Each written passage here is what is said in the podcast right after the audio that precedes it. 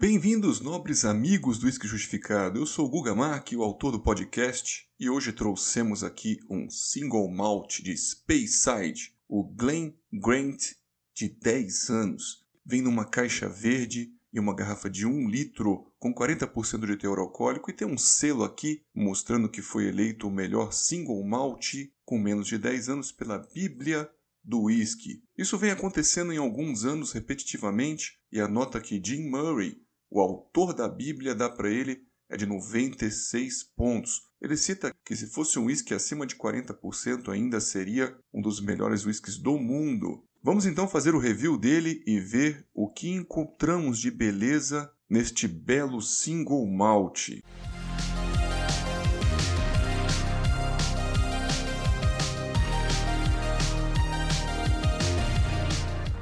A Glen Grant essa destilaria de Speyside pertence ao grupo Campari, antes pelo mundo afora e até mesmo encontrada aqui no Brasil em versões jovens ou sem idade, e a destilaria mudou um pouquinho a sua postura. A meta agora é envelhecer, focar e vender as versões de single malt com idade. Então tem um core range aí acima de 10 anos e o próprio Dennis Malcolm, que seria o gerente da destilaria, afirma que geralmente utiliza 10% de barris ex-Jerez para poder agregar aí complexidade. Ele fala que o destilado mesmo leve acaba ganhando densidade e complexidade quando envelhece em barris ex-vínicos.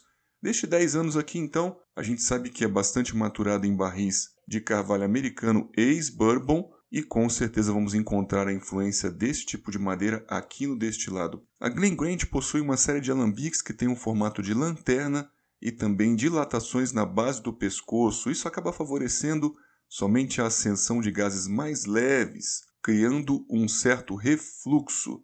E ainda, todos os destiladores são equipados com uma aparelhagem diferente chamada purificador. É interessante falarmos deste retificador ou purificador, pois é um equipamento muito conhecido por destiladores artesanais, inclusive aqui no Brasil. Ele seria quase parecido com aquele tamper mas os da Glen Grant são um pouquinho diferentes. São equipamentos seletivos ou seletores de vapores de álcool. Eles funcionam em parte como um circuito fechado que deixaria passar somente para o próximo estágio, que é o de condensação, somente o álcool mais leve, mais puro, aquele que acendeu com facilidade e que também não arrastou consigo as impurezas e outras estruturas mais pesadas. Então isso cria um refluxo, ele tem uma ligação por um tubo que volta para a base da panela, então causa um refluxo parcial somente daquelas estruturas de maior peso molecular, mais pesados, com pontos de ebulição mais altos.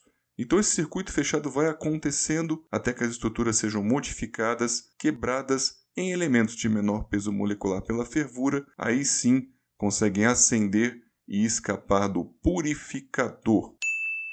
Então vejam bem que com esse tipo de alambique também utilização de purificador é produzido um spirit muito mais leve, algo menos congenérico, muito puro, retificado ou equalizado.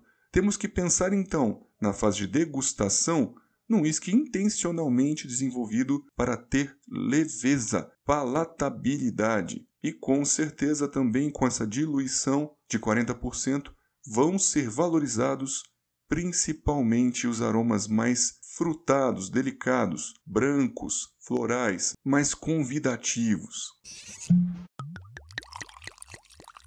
Então vamos justificar este rótulo aqui e vamos falar da fase nasal. Realmente um whisky com comportamento muito macio e leve, ele é bastante frutado. Seu aspecto geral é adocicado e frutado. A gente percebe aqui várias diferentes como peras, maçãs, pêssegos em caldas e também as notas tropicais que vem tanto destilado quanto dos barris, que seriam os abacaxis e o floral de maracujá. A gente tem que imaginar tudo isso conjugado com um xarope de mel, que seria aquele mel mais hidratado. E o que ele traz de dulçor nos arremete mais aos caramelos claros e doces, lembra também aquela balinha de ananás ou doce de frutas, e também tem um toque maltoso mais delicado, que lembram cereais entre eles os trigos e as aveias e até mesmo o pão. mas ele é um destilado que, apesar de leve, não se entrega com facilidade, tem picância, tem também um aspecto ácido bem interessante que nos lembra o zester de frutas cítricas, principalmente aqueles óleos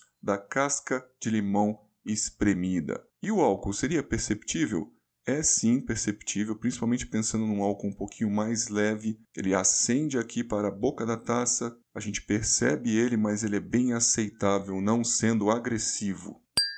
Slantia. Como que seria a fase bucal? Ele continua sendo bastante delicado e correspondente à fase nasal com muita fruta e também dulçor. Puxa para um comportamento ácido e picante, gerando boa salivação e mostrando mesmo a presença controlada da influência da madeira. A finalização deixa a boca um pouquinho mais aquosa, nem tanto com aquela oleosidade, tem uma persistência gustativa longa, o residual de boca é amadeirado, resinado e picante, com a língua um pouquinho dormente anestesiada.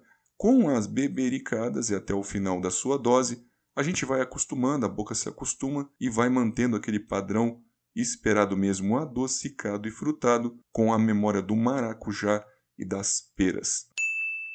Vamos então encaminhando para a finalização. A gente entende mesmo aqui a boa nota do Jim Murray na Bíblia do Whisky e ele realmente é palatável e muito fácil de beber. Foi encontrado um bom custo-benefício, um bom preço pela garrafa de um litro. Este aqui eu paguei menos de 200 reais na garrafa. E ele finaliza extremamente longo, tem uma picância que é o primeiro contato, mas que vai amaciando com as bebericadas, ou seja, é um whisky cheio de caramelos, dulçor e frutas, com capacidade de agradar vários gêneros e paladares desde o sofisticado ao iniciante, e a gente sabe que tem uma chance de harmonizações, até mesmo com entradas e sobremesas frutadas. Chega até a parecer que é uma calda de frutas, muito aveludado e muito convidativo. Então ele levou 96 pontos pela Bíblia do Whisky de 2020 e nós atribuímos uma nota geral de 4 estrelas de um total de 5, dizendo que com certeza vamos sim repetir esse rótulo e que para nós vale muito a compra.